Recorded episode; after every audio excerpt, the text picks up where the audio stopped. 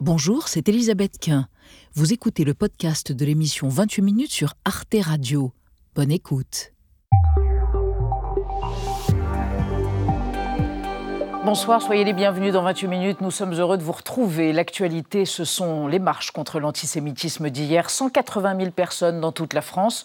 Beaucoup de monde, ou pas assez, selon les points de vue.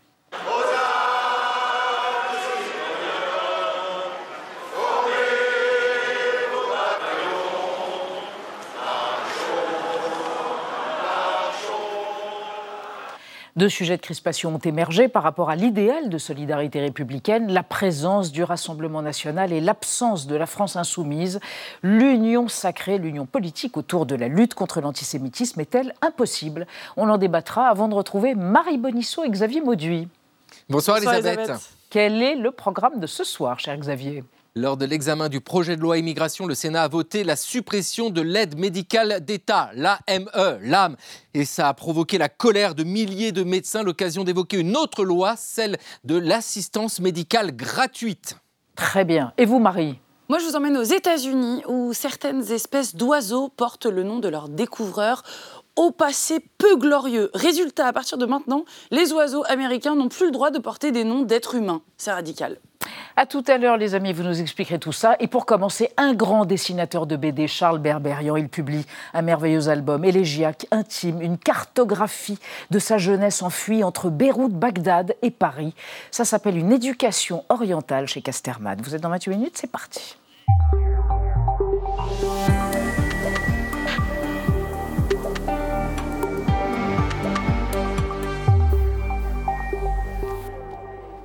Bonsoir Charles Berberian. Bonsoir. Je vous présente Anna Ndiaye et Benjamin Sportouche. Bonsoir. à tous les deux. Le voici, l'objet de notre admiration et de notre émotion d'ailleurs. Il est très émouvant votre album, Une éducation orientale chez Casterman. Qui est sur cette image, Berberian? Alors, il y a mon grand frère, Alain, qui, est, des deux lunetteux le plus grand sur l'image. Et le plus cool. C'est le garçon le hein. plus cool du Proche-Orient. Et à côté, c'est ma grand-mère, euh, Lucie, que j'appelais, que nous appelions euh, Yaya. Parce qu'elle était euh, d'origine grecque, chypriote. Et Yaya veut dire grand-mère en grec.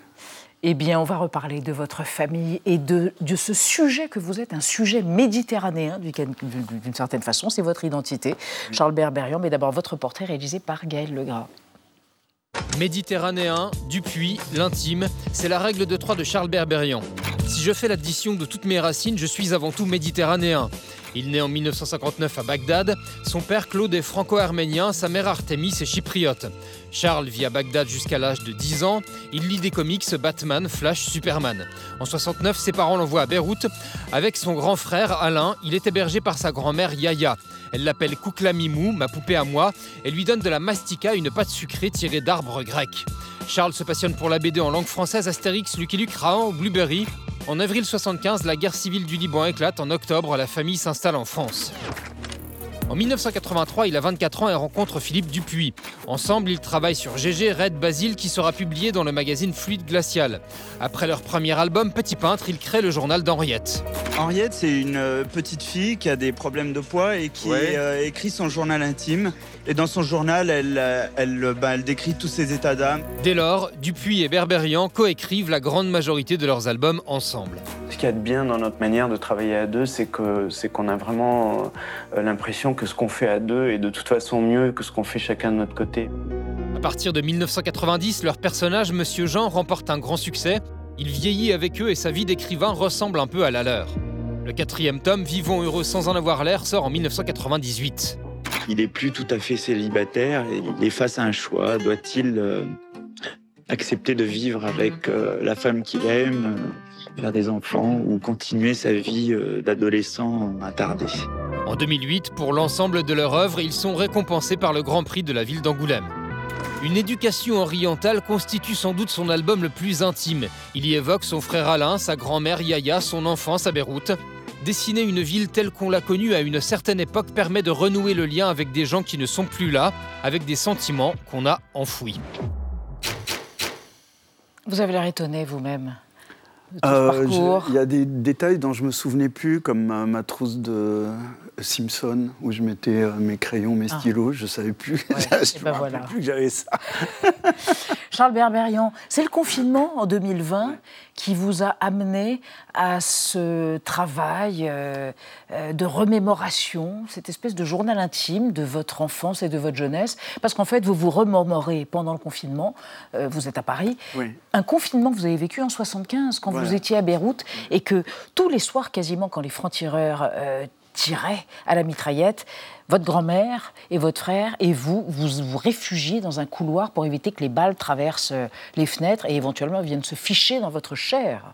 C'était un confinement que vous viviez.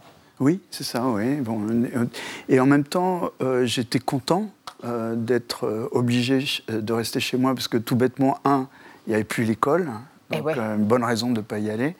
Et une autre bonne raison, c'est que j'avais tout mon temps euh, pour, pour, dessiner, pour lire des bandes dessinées, pour... Euh, euh, et j'ai ressenti ce même plaisir un petit peu coupable au premier confinement ici, c'est-à-dire que c'était une catastrophe qui nous tombait dessus.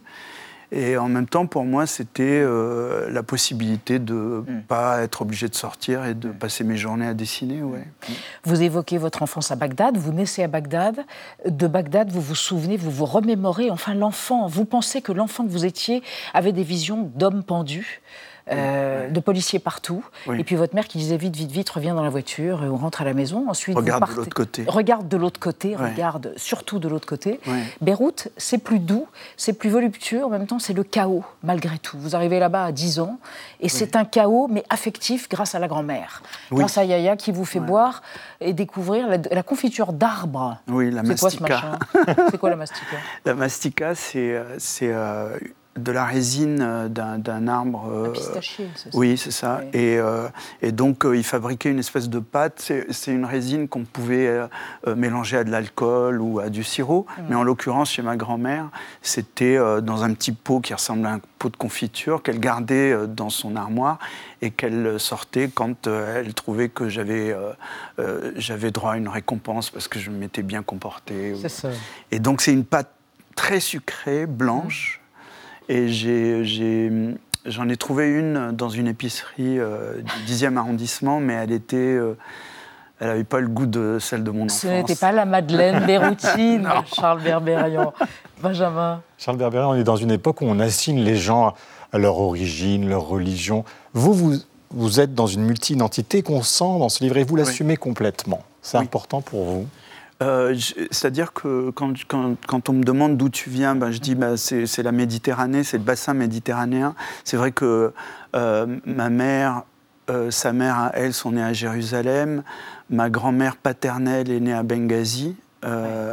Mon père est né à Beyrouth. Mon frère est né à Beyrouth. Et mon autre grand-père, le, grand-père maternel, est né à Chypre. Et vous avez été éduqué par des sœurs en, Irak, et par des jésuites, ça s'est pas très bien passé. Vous évoquez à la fois euh, euh, violence, autoritarisme et lâcheté. Les jésuites à Beyrouth, et vous dites Je n'ai plus aucune confession, je suis religieux, je ne veux plus entendre parler de ça. Hein. vous parlez arabe? Je parle l'arabe. Hein. Je, je, parle l'arabe libanais. Euh, je, je réapprends cette langue. Vous roulez les airs je peux rouler les airs. Mais c'est pas ça l'arabe libanais. Mais c'est vrai qu'il y a, y a cette douceur dans le langage, euh, dans le dialecte libanais, euh, qui est peut-être plus guttural chez les chiites, mais qui garde une forme de légèreté et de souplesse. Mais ce qui me touche particulièrement, c'est euh, l'humour qu'ont les Libanais. Alors là, que ce soit les chiites, les sunnites ou les, ou les euh, Libanais chrétiens maronites, c'est une espèce d'humour euh, aquaboniste euh, et qui, accorde beaucoup d'importance à, la, à, la, manière d'appréhender les choses légèrement, même les choses graves. Même les choses les plus terribles. Alors, on va parler de ça avec vous, Charles Berberian, et avec Anna, puisque le pays est failli. Euh, depuis de nombreuses années, mais encore plus depuis l'explosion au port en 2020, et la livre libanaise n'existe plus. Oui, en tout cas, elle s'est effondrée.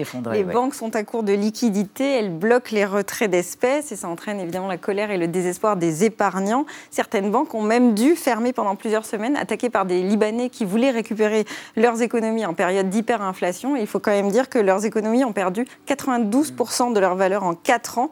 Le dollar, comme le disait Elisabeth, est donc devenu la seule monnaie fiable et stable. Même les prix sont officiellement affichés dans les restaurants en dollars et aussi dans les magasins depuis le mois de mars. Et la Banque mondiale parle de la situation au Liban comme étant l'une des pires crises économiques au niveau mondial euh, depuis 1850. Charles Berberian, dans la BD, on voit un personnage, Malak, qui va euh, récupérer des dollars et des montres de prestige après l'explosion du port de Beyrouth euh, sous les gravats. c'est Charbel. Voilà. Et est-ce que donc aujourd'hui, pour survivre au Liban, il, faut des dollars et des objets de valeur?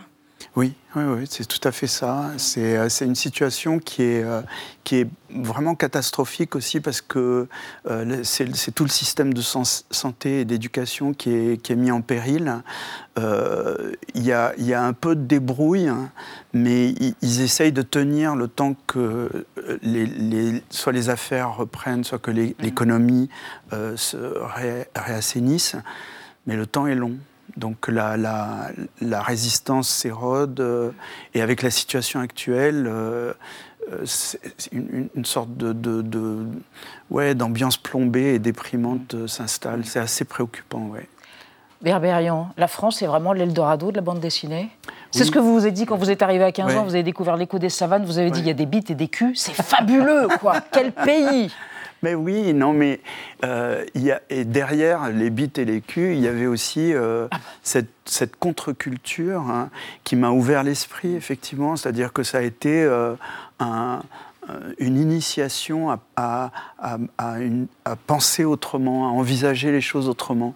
Et euh, c'est des esprits qui m'ont éclairé, mm.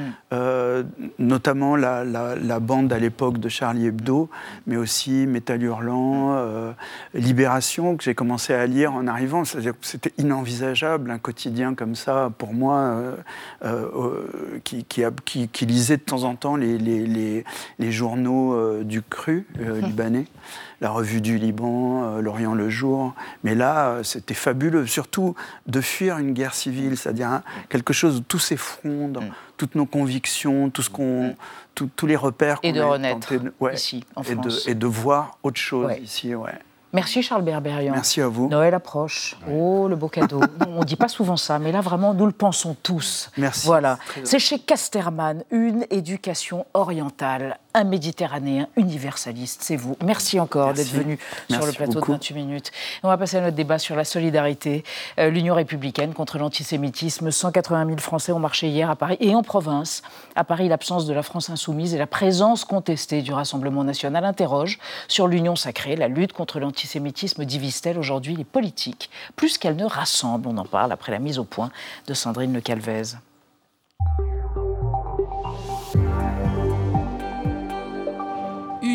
contre l'antisémitisme.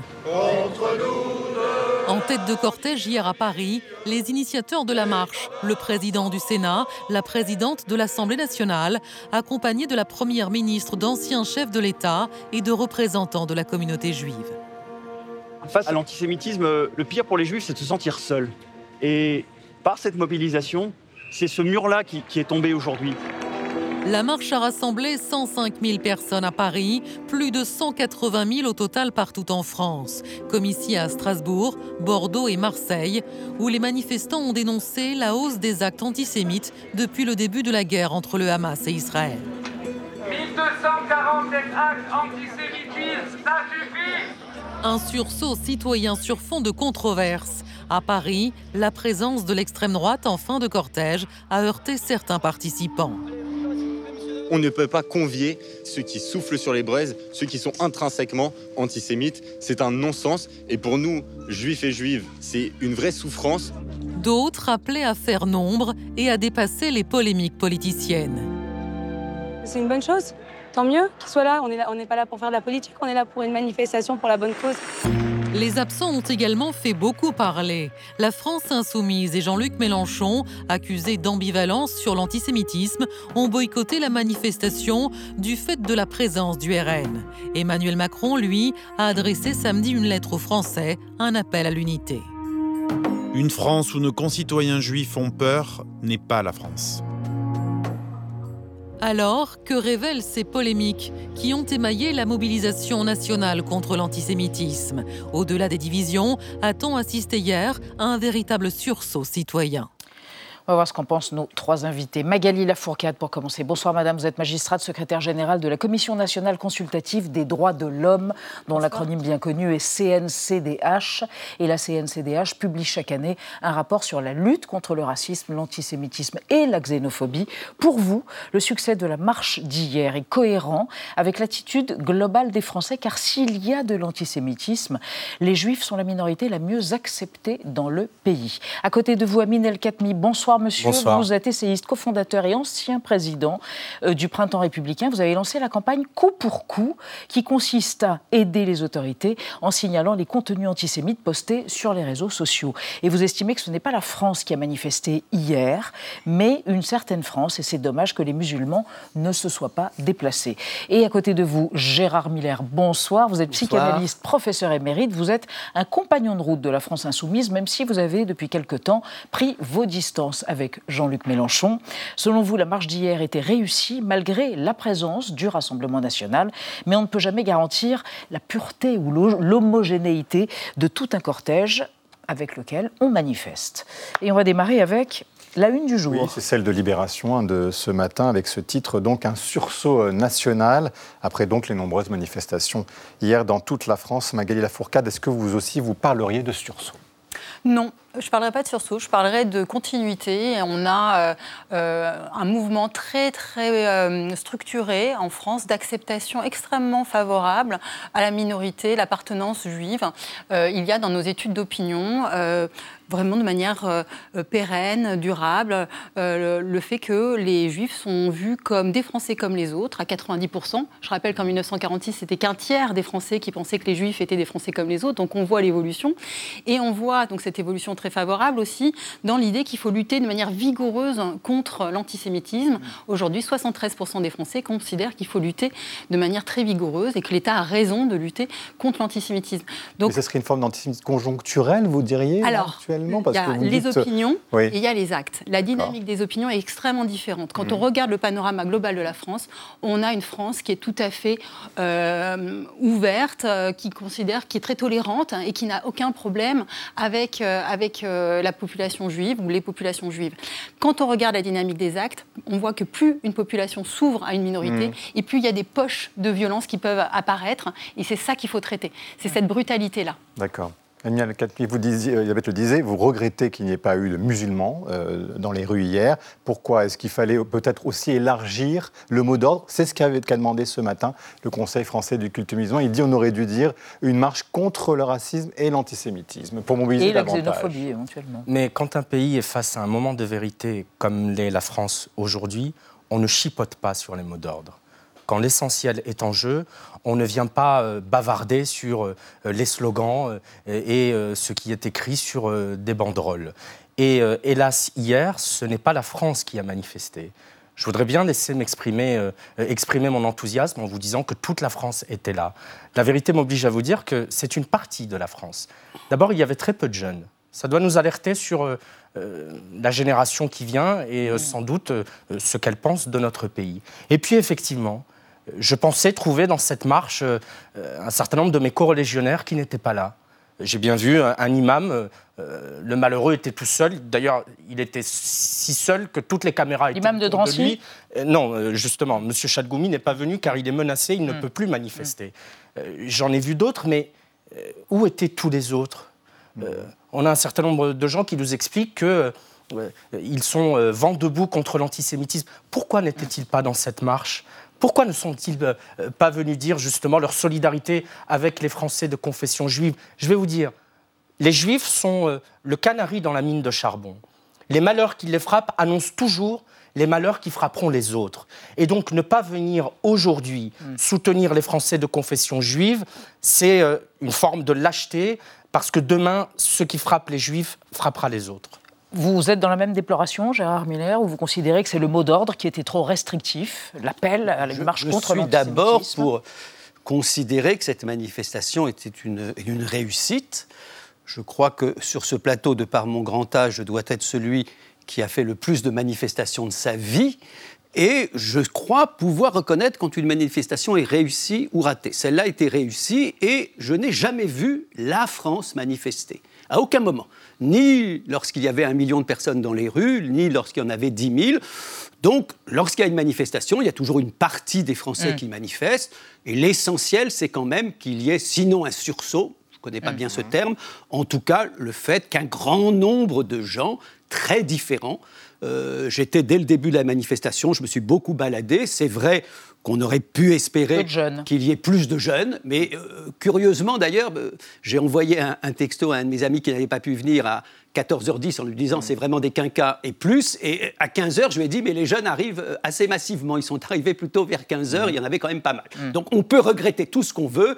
Lorsqu'il y a un moment comme ça, il faut dire c'est réussi. Alors, on va, avec notre archive, se reporter à 90, dans la nuit du 8 au 9 mai 90. Le cimetière de Carpentras, vous vous en souvenez sans doute, était profané. Émotion immédiate dans tout le pays. Le 14 mai, plus de 200 000 personnes déferlent à Paris, à l'appel du CRIF, Conseil représentatif des institutions juives de France, euh, pour marcher contre le racisme et l'antisémitisme. C'était le mot d'ordre. Et parmi les manifestants, regardez, François Mitterrand. Depuis la libération, aucune manifestation n'avait reçu un tel soutien. Le président de la République, François Mitterrand, a tenu cet après-midi à se joindre aux dizaines de milliers de personnes rassemblées à Paris pour protester contre le racisme et l'antisémitisme. Commencée officiellement vers 19h, place de la République, la manifestation avait en réalité déjà pris forme dès 18h. Dès ce moment, des dizaines de milliers de personnes ralliaient l'ensemble du trajet entre République et Bastille jusqu'à former une véritable marée humaine, difficile à chiffrer. 200 000 personnes selon les organisateurs, 80 000 selon d'autres pointages. Amin El-Khatmi, euh, le président Emmanuel Macron, lui, a estimé qu'il ne devait pas manifester. Il craignait une politisation du rassemblement. A-t-il eu tort ou pas? Oui, je crois. Et là aussi, quand euh, un pays est face euh, à un moment de vérité, le président de la République doit poser des actes. François Hollande n'a pas hésité. Euh, en janvier 2015 lorsque euh, il a pris avec euh, d'autres chefs d'État la tête de la manifestation. François Mitterrand non Après l'attentat contre Charlie Hebdo. Absolument. Et donc, cette volonté de ne vouloir pas fâcher personne, pourquoi le président de la République ne vient pas?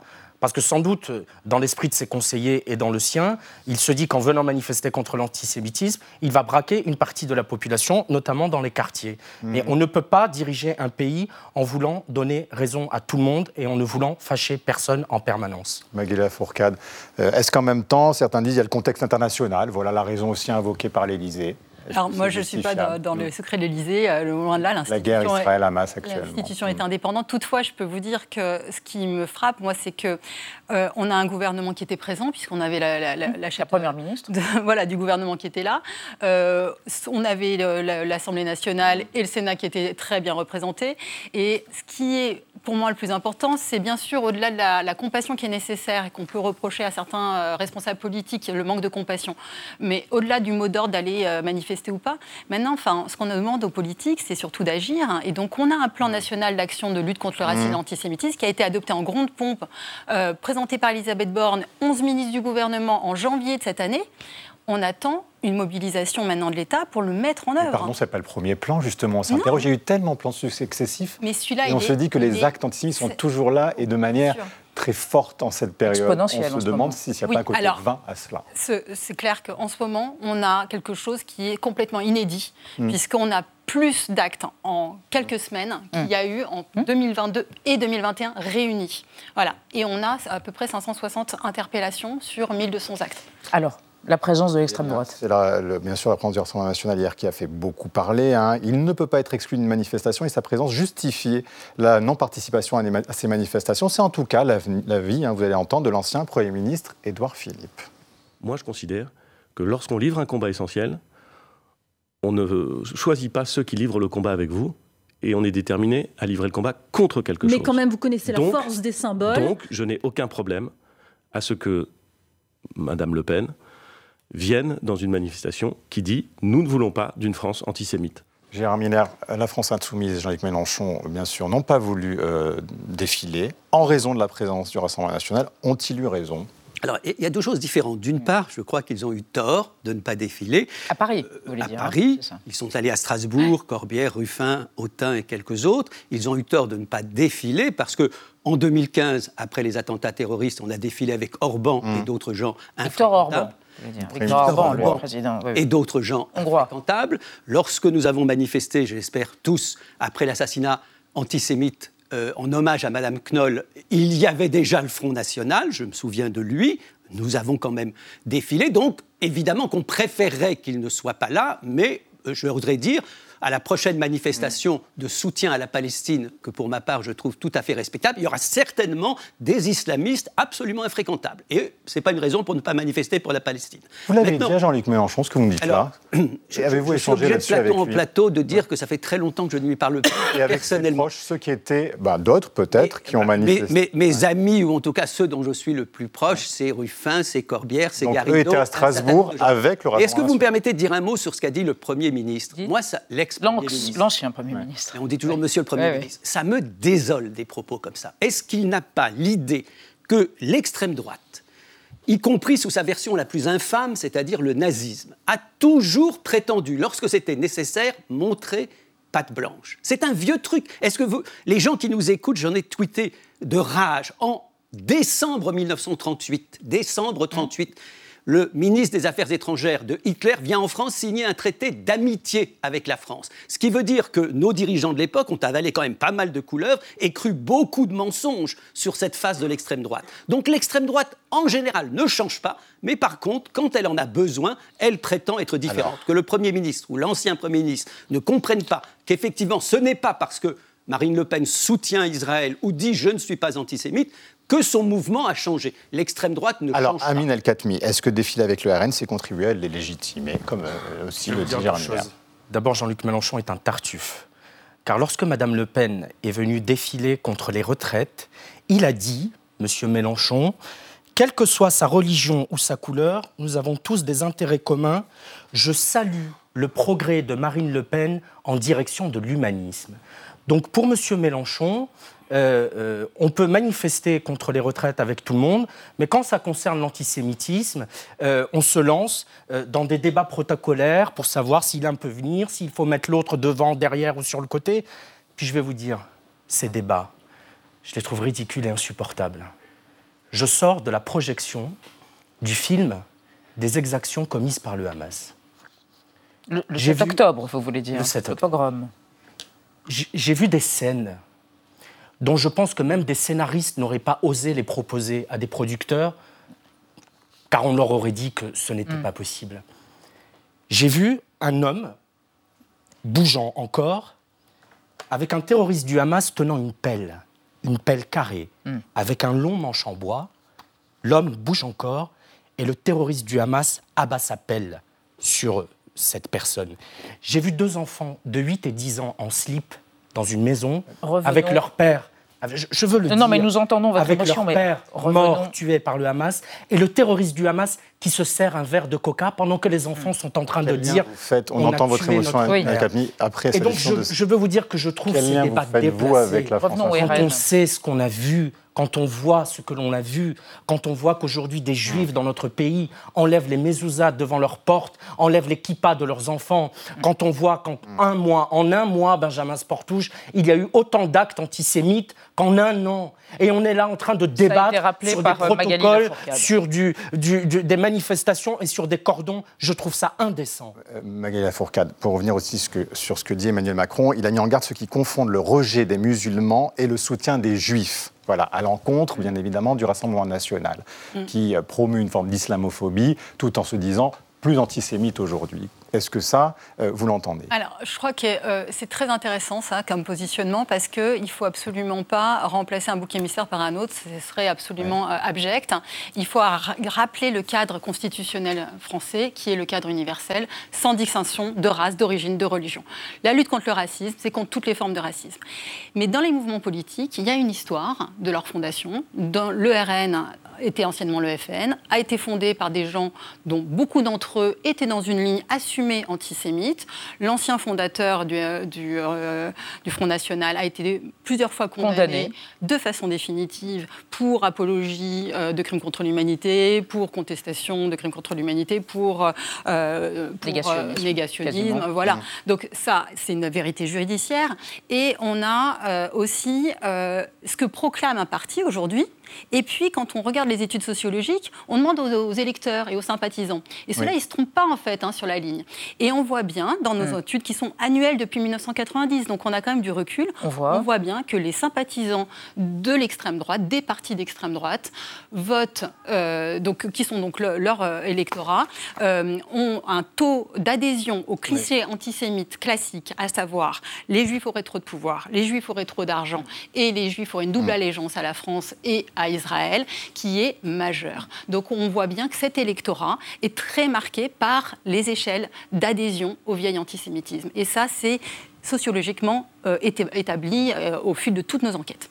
Alors on va évoquer avec vous trois et avec vous Anna euh, des formations qui ont lieu pour former donc à la lutte contre l'antisémitisme à destination de tous les citoyens évidemment, mais depuis 2015 à destination aussi de syndicats ou de différents militants de gauche. Oui, on connaissait euh, le travail du mémorial de la Shoah à ce sujet, mais il n'est pas le seul. Il y a également l'université Paris 8 qui délivre un diplôme universitaire en 75 heures intitulé Formation à la lutte contre le racisme et l'antisémitisme. Et plus étonnant, vous en parliez, Jonas Pardo, a conçu une formation spécifiquement pour la gauche, hein, après avoir obtenu son diplôme universitaire à Paris 8. Ce formateur et militant de gauche a constaté que la gauche n'est pas à la hauteur quand il, quand il s'agit d'antisémitisme, voire même qu'elle est dans le déni. Il a donc créé cette formation pour se battre contre l'inculture et la banalisation de la Shoah dans l'espace public. Alors pendant trois demi-journées, il s'adresse à des organisations politiques, des syndicats ou des médias et leur apprend à nommer sans détour ce qui doit l'être. À la fin, les participants sont capables de définir les mots juifs, antisionisme, antisémitisme, d'identifier les principales formes d'antisémitisme et aussi d'argumenter avec des interlocuteurs face à une situation d'antisémitisme. Gérard Miller, est-ce que vos anciens compagnons de route euh, chez LFI auraient besoin de cette formation? Pour certains, euh, sans doute si vous me demandez, vous ne l'avez pas fait, est-ce que je pense que Mélenchon ou certains de ses proches sont antisémites euh, mm. À quelques exceptions que je ne connaîtrais peut-être pas, je vous répondrai non. J'ai parlé des heures et des heures avec Mélenchon, je ne l'ai jamais vu, à l'époque où nous nous voyons, apparaître quelque chose comme de l'antisémitisme. Il n'y a pas d'antisémitisme à gauche. Cela dit, non, non, non, je, réponds là-dessus. Et y compris dans ses tweets récents. Alors, il a, si, je veux bien préciser les choses, il a pu tenir des propos à connotation antisémite. Par exemple, dire que Jésus. il est antisémite. que Jésus, Jésus a été crucifié par les Juifs, qui est un vieux cliché antisémite de l'Église catholique. Il a dit, et c'est peut-être une mm. résurgence de son catéchisme, je ne sais pas. Mm. Je vais juste préciser que ce que je pense, pour répondre à votre question sur la formation, c'est qu'en effet, il y a sans doute une absence, qu'est-ce qu'on va dire, de, sensibilité absolue à la question juive. Et de ce point de vue-là, ça serait très bien, et notamment que les plus jeunes de la France insoumise puissent suivre, alors je ne sais pas, cette formation, je ne la connais pas, mais puissent en effet comprendre un peu mieux ce que c'est que la question juive. Je crois, pourquoi je pense que, même si... et où sont les limites? À Non mais je, veux dire, je, suis toujours gêné quand on me dit, est-il antisémite? Bon, Zemmour a tenu des propos antisémites quand il dit que Jean-Marie Le Pen, vous n'avez pas à juste titre ces précautions et ah ces ben contorsions sémantiques qui euh, vous amènent à ne pas vouloir nommer ce que voilà, votre Je vais vous expliquer pourquoi, c'est-à-dire un antisémite. Il y, a, il y, a, incontestablement des antisémites à gauche. Dans toute l'histoire, il y en a eu de Proudhon à nos jours. Mais en même temps, c'est quand même à l'extrême droite qu'a été théorisé l'antisémitisme. Il faut quand même faire une différence entre l'antisémitisme à gauche, qui existe, et l'antisémitisme à droite et à l'extrême droite, qui a été théorisé, qui est un corpus hmm. tout à fait... Il n'y a pas, Gérard Miller, d'antisémitisme. Vous renvoyez dos à dos RN et LFI, et Non, absolument. très injuste. Les propos, pas dire ça. Les propos non. seulement je vais le dire, mais je peux le répéter. Euh, euh, les propos de Jean-Luc Mélenchon font qu'aujourd'hui, il est antisémite. Lorsque vous prêtez la défaite de Jérémy Corbyn euh, au grand rabbin d'Angleterre, vous êtes antisémite. C'était le leader travailliste, leader travailliste en Angleterre. Lorsque vous dites que les attentats de Toulouse organisés par Mera euh, auraient été organisé avant une élection présidentielle pour influer sur son score. Vous êtes antisémite. Donc vous renvoyez lorsque, dos le RN et lorsque Madame Obono, oui, lorsque Madame Obono dit que le Hamas est une organisation euh, de résistance, lorsque Monsieur Guiraud depuis euh, Tunis bavarde avec légèreté sur des bébés dans le four et des mamans éventrées, lorsque Madame Soudé invite la patronne d'une organisation terroriste, ce sont des actes concrets qui font qu'aujourd'hui la France insoumise est un repère d'antisémitisme. Merci. Je, on n'a plus le temps. Clara Miller. Euh, mais merci en tout cas à tous les trois d'avoir débattu avec fougue euh, autour de notre question du jour sur l'état de l'union sacrée autour de la lutte contre l'antisémitisme en France. L'actualité, on reste dans l'actualité avec Marie Bonisso et Xavier Maudu. On va évoquer l'appel à la désobéissance de 3500 médecins au nom du serment d'Hippocrate, bien sûr, après que le Sénat ait voté la suppression de l'aide médicale d'État. Et puis on évoquera le changement de nom d'une centaine d'oiseaux en Amérique du Nord. Vous verrez pour quelles raisons. Mais d'abord, les mauvais dettes de l'actualité repérées par Thibault comme tous les soirs. Et ce soir, c'est le Covid de la vache et ça se passe d'explication. Le Covid de la vache a contaminé les élevages en Espagne pour lutter contre le Covid de la vache. Pourquoi le Covid de la vache n'a rien à voir avec le Covid? Qu'est-ce que ça veut dire? Exactement ce que ça dit. Merci de m'en dire un peu plus. Entendu. La vie secrète des mots vedettes. Covid de la vache désigne une maladie infectieuse qui frappe les bovins avec un virus transmis par des moucherons, la MHE, acronyme de maladie hémorragique épizootique, terme dérivé du latin male habitus, en piteux état, à hémorragia, flux de sang, et du grec zootes, nature animale. Plus de 2000 foyers MHE ont été détectés en France. Le Covid de la vache est une épizootie, comme la fièvre afteuse, le charbon du mouton, le choléra des poules, et vient d'un virus routard passé de Tunisie en Sicile, en Sardaigne, en Andalousie, avant de montrer sa sale souche en France pour la première fois le 19 septembre, et de fondre sur l'Occitanie et la Nouvelle-Aquitaine comme la vérole sur le bas clergé.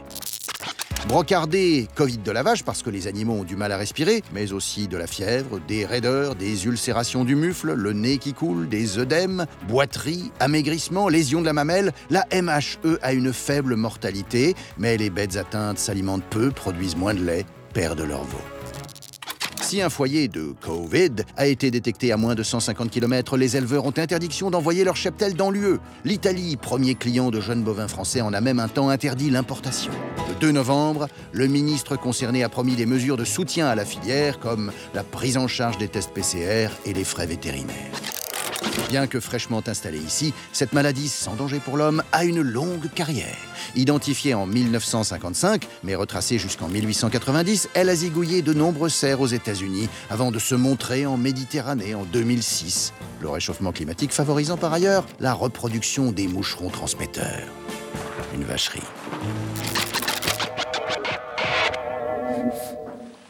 Ça fait mal. Merci Thibault, bonsoir Marie, bonsoir, Xavier. Alors, quand on parle de la suppression de l'âme, il n'y a pas d'accent circonflexe, bien sûr.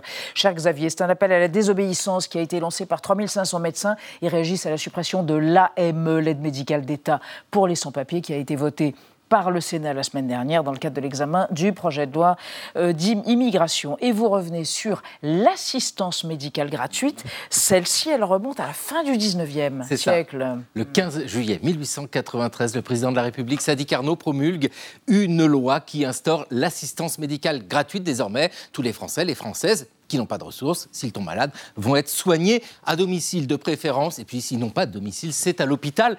Par malade, faut le comprendre au sens très large. Hein. Ça concerne aussi les vieillards, les invalides, les femmes enceintes. Oui, elles sont considérées comme malades. C'est un vrai progrès hein, parce que ça veut dire que même si elles n'ont pas d'argent, elles doivent être soignées.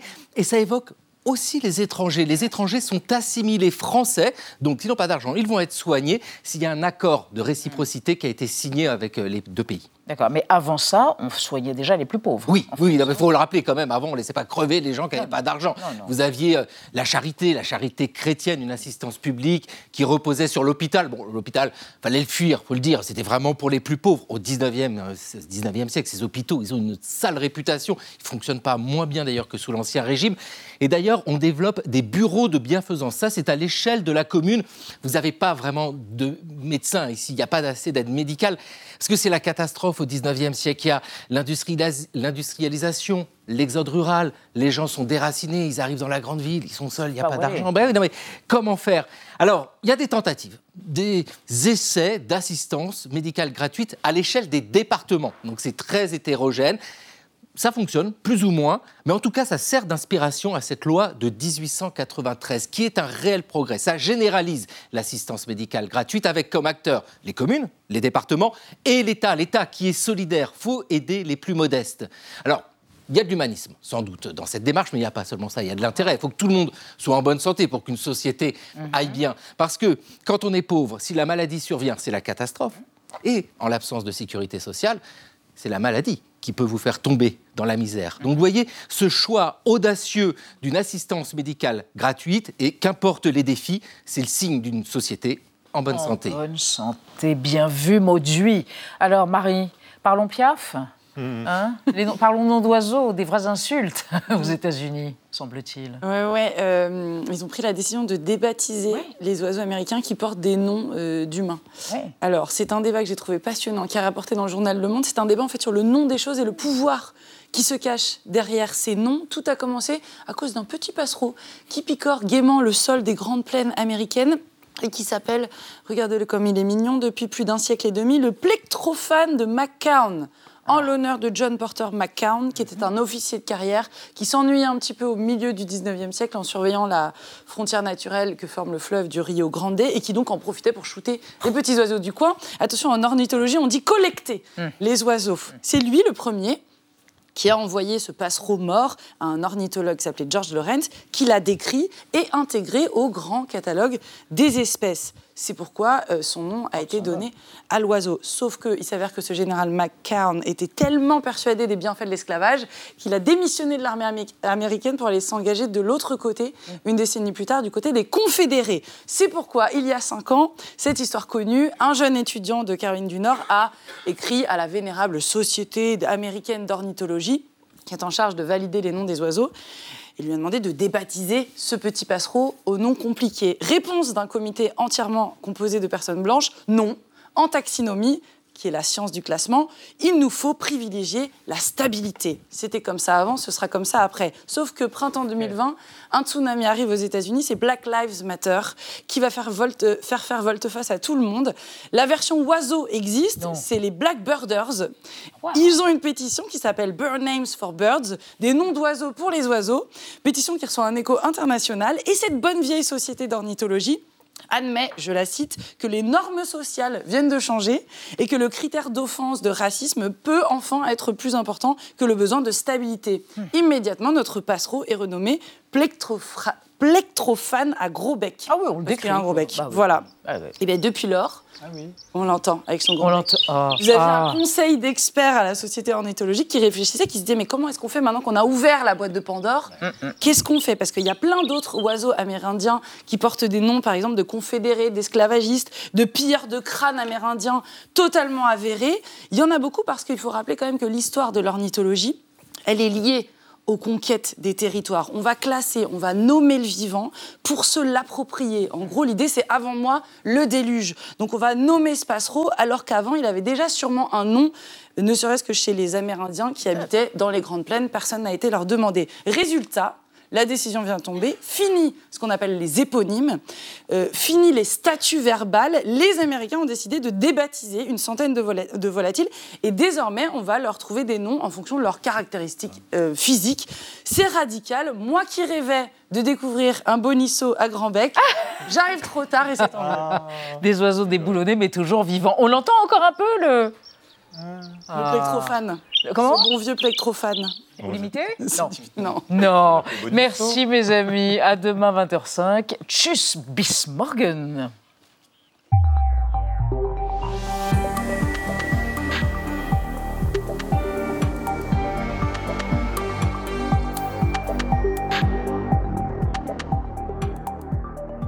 Retrouvez le podcast de 28 minutes sur toutes les plateformes de podcast et sur arteradio.com. Et pour soutenir l'émission, abonnez-vous, commentez, critiquez, mettez des étoiles et partagez le podcast avec vos proches.